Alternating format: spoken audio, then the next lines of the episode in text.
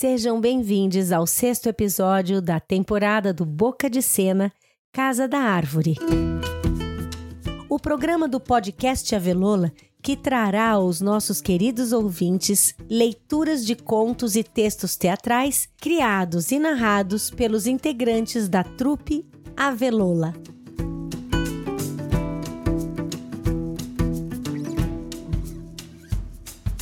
No programa de hoje, você vai ouvir a leitura do conto A Lenda do Camaleão de Vidro, escrito pelo avelolino Luiz Fernando Nicolosi. Luiz, então quer dizer que você inaugurou e agora está fechando o nosso programa de podcast, não é mesmo? Mas você é chique, hein? Você é maravilhoso, Luiz. Pois é, Ana. Eu estou muito honrado em integrar essa temporada do podcast Avelola. O desafio de escrever esses contos para o podcast me presenteou com a descoberta desse universo tão fantástico que é a literatura para as crianças. Eu fico muito feliz de perceber que o podcast Avelola está possibilitando esse espaço de criação e fruição artística para toda a nossa equipe e também para os nossos ouvintes, adultos, crianças, gentes de todos os cantos e idades. É muito animador, não é mesmo? É muito bonito mesmo esse lugar de encontro que o podcast Avelula possibilita. Então, vamos ouvir agora o último conto dessa temporada chamada Casa da Árvore. Tenham todos uma ótima viagem. Ouvidos atentos, pois esta é a lenda do camaleão de vidro.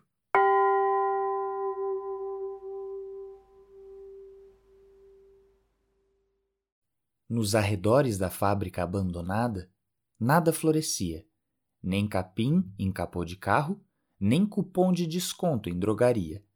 Era difícil imaginar que este chão já fora pradaria.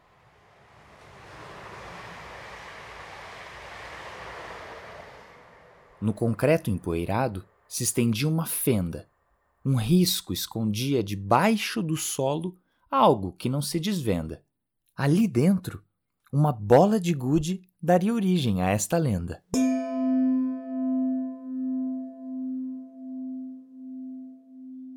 A esfera de vidro aprisionada nos escombros recebia raios de sol durante pouquíssimos instantes.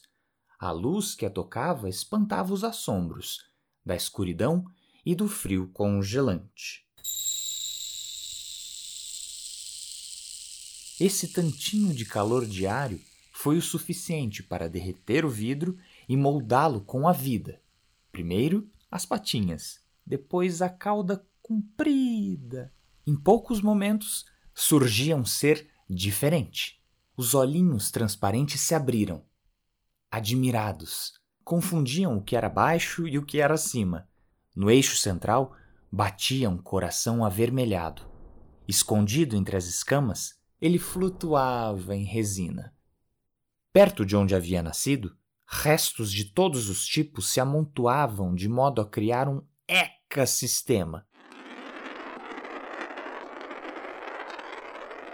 O vidro rastejava pelo chão e voavam lascas a cada tropeço. Por esse motivo, a criaturinha andava em descompasso. Uma pata para o alto, outra para o lado. Recomeço! Em marcha atrapalhada, o vidro chocou-se com o aço. O susto do impacto fez o filhote mudar seu formato. Não mais era transparente e frágil, agora era forte e opaco. Um cinza pesado e robusto o vestia, respirava como um trem, daqueles que despeja fumaça tanto na ida quanto quando vem. Feito lâmina afiada, ele perfurava com facilidade os imundos morros, inaugurava túneis como vermes dançantes fazem em frutos caídos. Exausto e sem vapor, o filhote descansou no que restou de uma bacia. Em seu devaneio, via-se na proporção de um dragão multicolorido.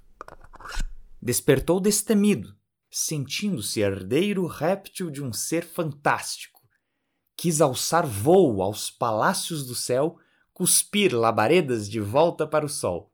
Mas era outra vez um serzinho, sem asas para exibir, e na pele, uma cor só. Sentia-se, entretanto, mais leve que antes. O cochilo sobre a bacia o fizera de plástico. Novamente transparente, o filhote observava sua barriga, vazia. Tomado por uma fome industrial, ele pôs-se a devorar tudo o que via. Meias dos pés, meias entradas de circo, cercas elétricas com curto-circuito, assentos de bicicleta, bonecas que a subiam, cataventos, cotonetes, presilhas, agulhas e discos. Ao final do banquete, era uma nova criatura. Olhos de lantejoula, língua de esparadrapo, pernas de pilhas palito e a cauda envolvida em farrapos. Enquanto digeria essa tralha toda, viu-se refletido numa tela trincada. Custou a acreditar que o que o encarava era sua própria figura. O remorso da gula e da vergonha o fez sair de lá em disparada. Corria como uma besta mecânica, um emaranhado de descartes. Quem o visse de longe diria que ele estava em chamas, quando na verdade o que dele voavam eram suas aglomeradas partes. O pequeno réptil só parou de correr quando entrou em uma enorme caverna. Nunca antes ele havia se deparado com o silêncio e com a escuridão. Um arrepio percorreu sua estrutura de cacarecos e o tilintar dos objetos promoveu ecos pela sombria e gelada imensidão. Seus olhos levaram alguns momentos para se ajustarem à ausência de luz. Mesmo assim, ele avançava para dentro do desconhecido. Ali não tinha aço, vidro ou plástico, somente um tipo de material endurecido. Muitos metros para dentro da terra, apresentou-se um saguão natural. Esculpidas paredes prendiam a atenção do réptil despedaçado raios prateados que vinham das fendas do teto revelavam um mural. Todas as cores do mundo o tornavam um recanto impossivelmente enfeitado. Aquele que havia nascido do vidro voltava ao minério. De dentro das rochas pulsava a luz vermelha, refletida pelas joias. Era como se um segredo roncasse em sono profundo e não houvesse mais motivos para existirem mistérios. Sucata da testa à pata, o ser de mil formas atraca no porto da gruta e descobre que o trato entre o rochedo, o fogo e a prata é de longa data e que quem trama contra um fato despertará a fúria escarlate.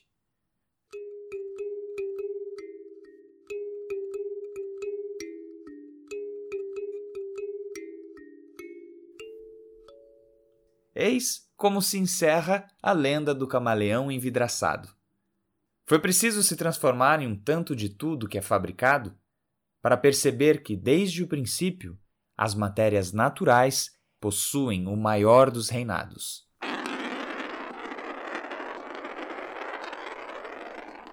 Caras ouvintes, caros ouvintes, essa foi a leitura dramática do conto A Lenda do Camaleão de Vidro, escrito e narrado por Luiz Fernando Nicolosi. Ô Luiz, que história mais maluca desse camaleão mutante! Conta pra gente, como é que você inventou essa história? Claro, Ana Rosa, conto sim.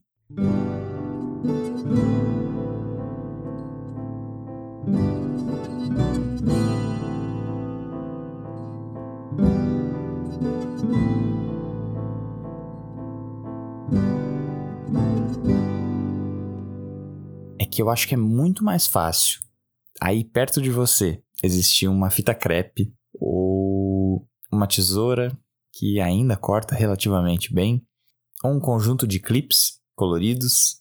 É muito mais fácil você ter esses objetos, óbvio, porque fazem parte do nosso cotidiano, do que você ter uma coleção de conchas ou uma pedra muito bonita que você encontrou próximo de um lago enquanto você fazia uma caminhada.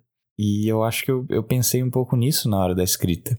E eu quis fazer a jornada de um ser que começa super frágil como vidro, vai se transformando em aço, ele se transforma em plástico, em materiais que fazem parte do nosso cotidiano. E eu fiquei com, com uma imagem na cabeça de um desse animal, né? E antes dele se transformar nesse camaleão, eu fiquei com essa imagem na cabeça de uma estátua, de algo esculpido, seja em mármore ou algo feito de argila, e fiquei pensando qual seria o sonho de uma escultura. Qual seria o desejo? O que ela faria se ela se, se, ela se libertasse? E quando eu vi, o camaleão já tinha já tinha vida própria e ele foi conduzindo a própria história.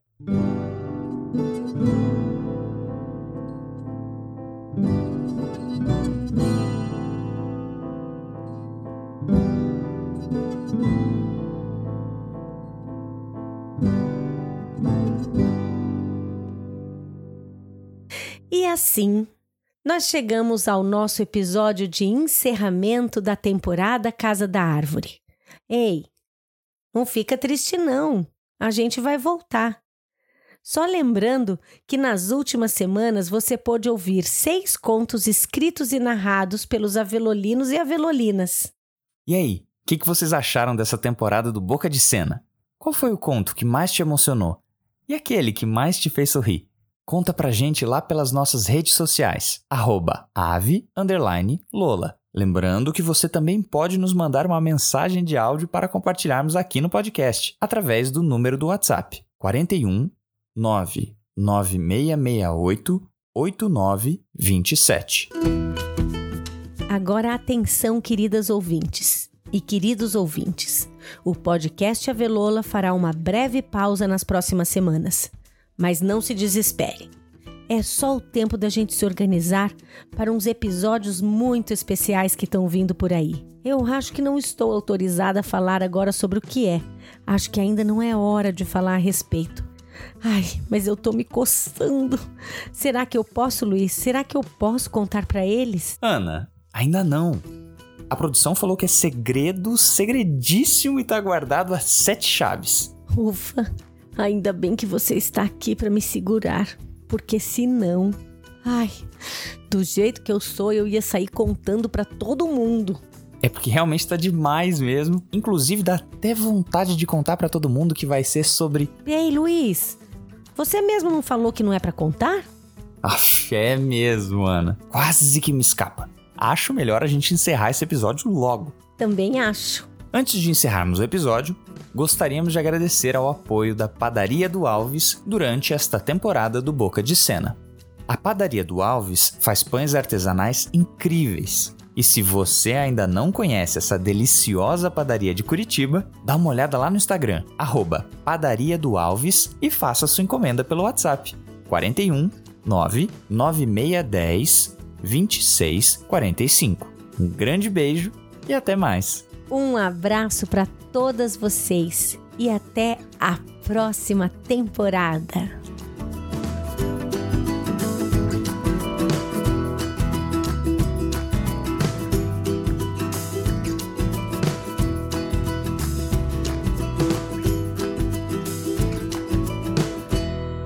Esse episódio foi apresentado por Ana Rosa Teza e Luiz Fernando Nicolosi. Texto e narração, trilha sonora, Breno Monte Serra e Arthur de Lima Jaime. Edição: Larissa de Lima e Luiz Fernando Nicolosi. Apoio: Padaria do Alves. Roteiro: Trupe Avelola de Teatro.